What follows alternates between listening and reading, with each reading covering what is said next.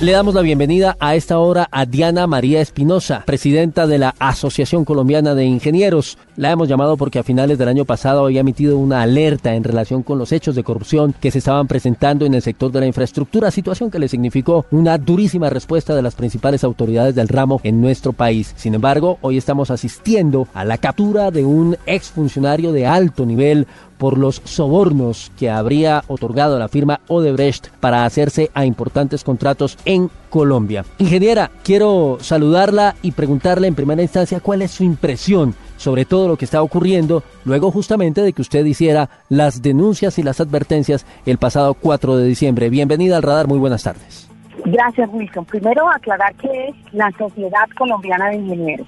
Nosotros como órgano consultivo del Gobierno Nacional y una institución que este año vamos a cumplir 130 años de existencia, desde el año 2013 venimos haciendo un estudio en relación con la contratación que tiene que ver con los sectores, los diferentes sectores, especialmente en la región. Eh, bueno, yo creo que los últimos acontecimientos me están dando y concediendo la razón. Y lo que yo dije en la entrevista del tiempo es que si hubiese voluntad política de combatir la corrupción, no estaríamos ante estos escándalos. Eh, realmente es lamentable, pero lo cierto es que hay una un matrimonio entre los procesos contractuales y los procesos electorales. Y mientras esto exista, vamos a tener que seguir viviendo estos lamentables episodios. Pienso que, tenemos todos que trabajar conjuntamente y no hablar de políticas ni de simplemente todos unidos para combatir este flagelo. Ingeniera, en su momento, en esa carta que le dirigieron las autoridades del sector de la, infraestructura, eh, le pedían que indicara cifras, que en qué se basaba usted para concluir que había corrupción, eh, que si tenía pruebas cumpliera con su deber de presentar las denuncias correspondientes. Como usted bien lo dice, la realidad hoy demuestra que sí han pasado cosas y estaban pasando cosas, pero quisiera preguntarle si en la sociedad o usted de manera particular en algún momento tuvieron información relacionada con lo que hoy se está hablando, el tema de la Ruta del Sol, el tema de, de canoas, en fin, estos contratos a los que tuvo acceso Odebrecht.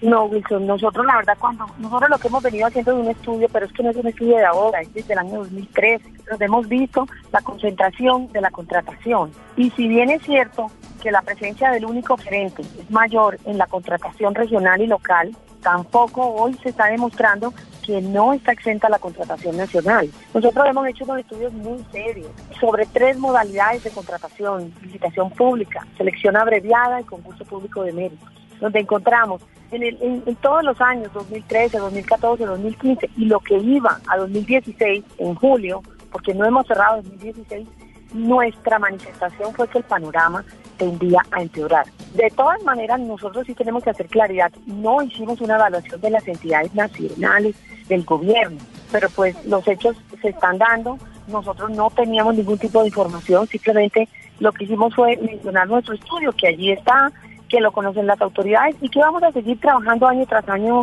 sobre esto, porque lo que queremos es que se reduzca la concentración de la contratación y podamos tener una equidad en los accesos a los contratos en todo el territorio nacional. Quiero aprovechar, digamos, esta entrevista para preguntarle acerca de eso que nos está contando. ¿Cuáles son los principales hallazgos que ustedes eh, encontraron en medio de este estudio? Porque en la respuesta que daban las autoridades en su momento a la denuncia que usted hizo era que el 96% de las contrataciones hechas por los municipios y el 76% de las realizadas por los departamentos tienen un solo proponente que cumple con todos los requisitos establecidos. Bueno, y se presentaban otros argumentos. ¿Qué han encontrado ustedes?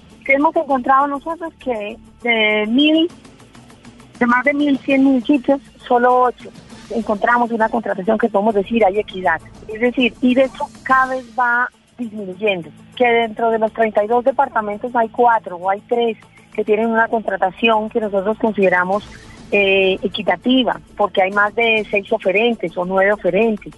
¿Qué queremos nosotros? Que esos mapas que nosotros tenemos, donde en rojo colocamos menos de tres oferentes, en amarillo las licitaciones entre tres y nueve oferentes y en verde más de nueve oferentes, encontramos que el 86% del país está en rojo. Entonces necesitamos ampliar ese verde, disminuir el rojo e ir encontrando que haya mayor pluralidad de oferentes. ¿sí? Eso es lo que nosotros queremos. Pero, pero mire, si nosotros miramos los montos, de lo que se ha contratado en los últimos años.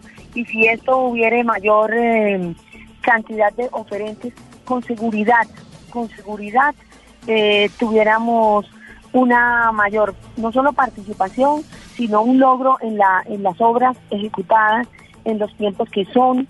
Obviamente también hemos hecho un estudio de que hay que estructurar bien los proyectos para que no se presente y se diga claramente cuál es la obra que se va a ejecutar, cuáles son las exigencias que se le van a hacer a los gerentes y también hasta dónde son están los recursos para hacer qué tipo de obra.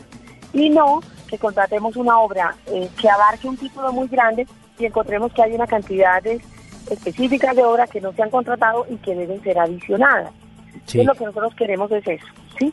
Hay, hay dos variables, ingeniera, eh, que están ligadas a los contratos. Por un lado están los anticipos y por el otro lado las adiciones, que en este caso, digamos, es mucho de lo que se licitó según lo que se ha conocido precisamente la firma Odebrecht. ¿Qué hay que hacer con esas dos variables para cerrarle el camino a la corrupción? No, mire, es que no, no, no podemos hablar de un caso específico. Esto es un problema, aquí lo estamos viendo, no es un problema nacional, no es un problema local, ni regional, ni siquiera nacional. Esto es un problema global. Y yo creo que, por eso insisto en que debe haber voluntad política para empezar a atacar de fondo este flagelo. El tema de Odebrecht no lo conozco, pues ya están las investigaciones, esperemos que finalicen. Pero en el tema que usted menciona de los anticipos, yo sí quiero hacer una claridad. La contratación de obra pública necesita anticipos, porque los contratistas colombianos, la pequeña, la mediana ingeniería, incluso la gran ingeniería, no tiene por qué financiar obras. Para eso hay otro tipo de proyectos que son financiados directamente por una banca que se alía con un contratista y estos, esto sí no tiene por qué tener anticipo. Incluso hay diferentes modalidades de alianzas privadas, de alianzas público-privadas, pero la contratación de la obra pública, que es lo que nosotros decíamos, necesariamente debe tener anticipos. Porque no es posible, y si hago una comparación, si usted va a contratar un servicio, se lo tengan que financiar. Si usted va a contratar un proyecto, pues tiene que dar un anticipo para que inicie la obra. Lo importante con los anticipos es controlarlos adecuadamente, y dar un anticipo proporcional a la complejidad y a la situación y al sitio donde se va a hacer la obra, porque si no, imagínense qué hacen los ingenieros si no tenemos los recursos para ejecutar la obra pública. Si no la tiene el gobierno, mucho menos los contratistas. Entonces, esto es muy importante porque no, no, no, no me gustaría que quedara la sensación de que el anticipo es el causante de la corrupción. No, el causante de la corrupción son otras cosas. Lo importante es primero que haya una pluralidad de oferentes para que el contratante escoja al mejor. Y además, los anticipos se necesitan para la obra pública, pero deben ser controlados. Para eso hay interventorías, para eso hay supervisiones, para eso hay muchísimas formas de, de controlar. Pues ingeniera, muchas gracias. Queríamos conocer su opinión acerca de lo que está sucediendo. Por supuesto, la justicia sigue investigando y se espera que haya más capturas en este escándalo de Odebrecht en los próximos días. Estaremos atentos. Un saludo especial para usted, muy amable por acompañarnos. Gracias a ustedes, Wilson. Muy amable. Ya regresamos a El Radar en Blue Radio.